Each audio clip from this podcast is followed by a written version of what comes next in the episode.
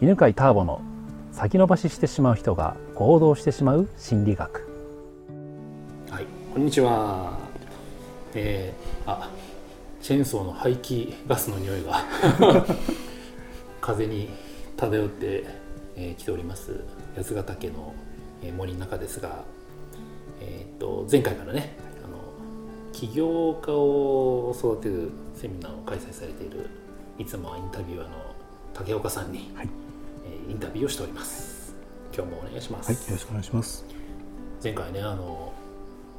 企業塾に入ってで半年後に起業できる人は何人中何人かっつったら10人中1人くらいしかいないと、うん、でもそれはもうどこの企業セミナーと大体同じででそこで、えー、たけちゃんの場合は1年のクラスにして。でそうすると,、うんと、と10人中何人くらいになりますか？えー、っとね、でも1年で本当に起業できちゃうっていう人、うん、起業っていうののレベルがちょっとあれなんですけど例えばあのファーストキャッシュって言って初めて自分の力でお金、うん、現金をもらってくる、うん、はい、そこまでだったらまあ7割近くはいくかもしれないですね。素晴らしい。ただそのサラリーマンが長ければ長いほど、デトックスっていう僕は言ってるんですけどその最初のやつに1年かかるとか何年かかったっていう人もいます。でもその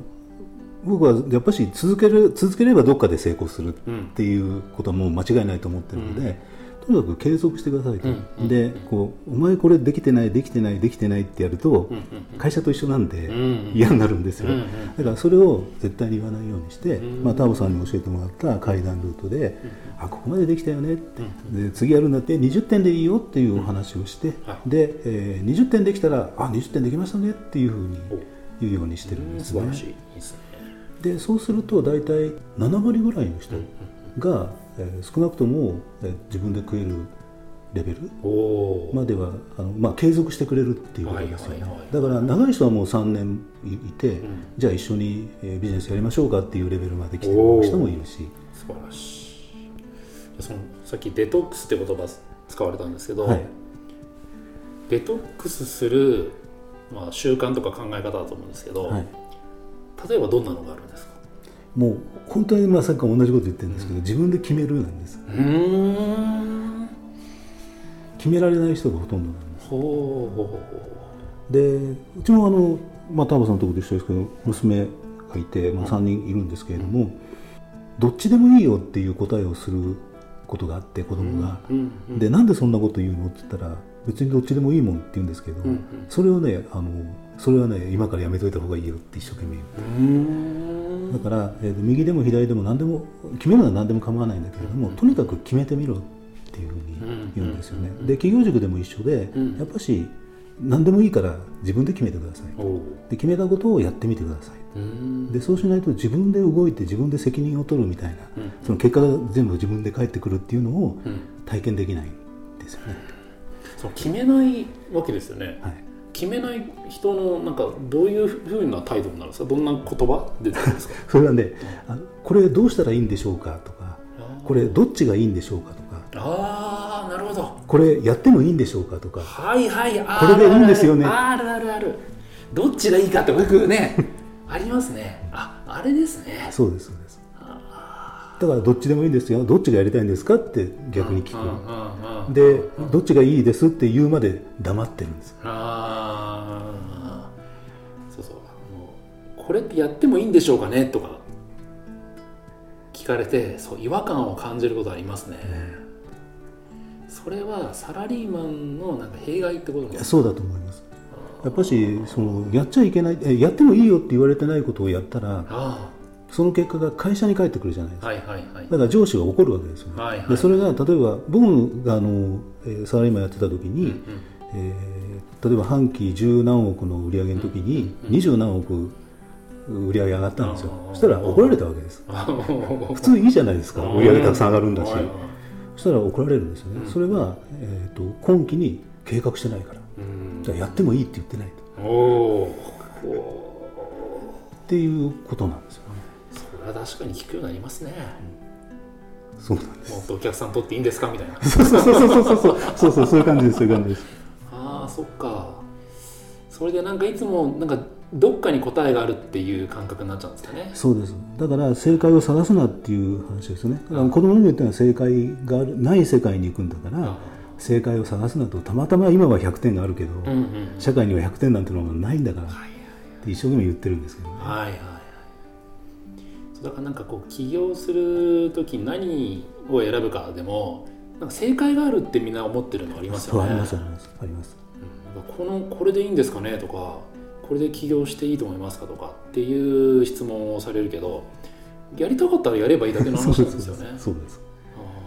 でもその感覚っていうのがもう、うん、あのまあ、抜けちゃったらそれは当たり前なんですけど、うん、サラリーマンの感覚が残ってるうちはもうずっとあの何かしらどっかでそういうのが出るんですよ。なるほど。そしたらまだこの人は抜けてないなっていう判断しますね。でたけちゃんが聞いてあげるわけです。そうです。どうしたいのって、うん、どうしたいんですか？どっちがいいんですか？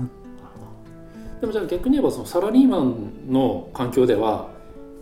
そうやって聞くっていうのはいいってことなんですよね。えどうしたらいいか聞く？うんもういいことなんですよね。これこれこれいいですかって、はい、上司に対してあのこういう案があるんですけどどっちやったらいいでしょうかって聞く部下はすごく評価される、ね、勝手にやるとまずいですね、そうですそうです。ああはいはいはい。そうかそうか。じゃあ他にもありますかね？デトックスが必要な考え方とか習慣とかえーと、やっぱり最後まで考えないっていうやつっていうのは、うん、その創意工夫してはいけないになってるのでやり方を変えない、うん、変えてはいけないが結構入ってます。だから、えーと、やり方をまず聞かれるわけです、うん。え聞かれるというのはどういうこと？あの例えば、えーと、ブログ書いていいんでしょうかって言われて、うん。うん、まあ書きたいならどうぞ、うんうん、じゃあ書きます。とどう書けばいいんですか？ああはいはいはいい。や書きたいように書けばいいんです、うんうんうん、いや書けないんですそれじゃあみたいな。ああなるほどなるほど。でしょうがないんでじゃああなたが見てるブログで好きなブログありますか、って聞いてあこれが好きです。ってじゃあそれと同じように書いてみたらいいんじゃないですか？でまずはそういいんじゃないですか？ぐらいに言うん。ですけど。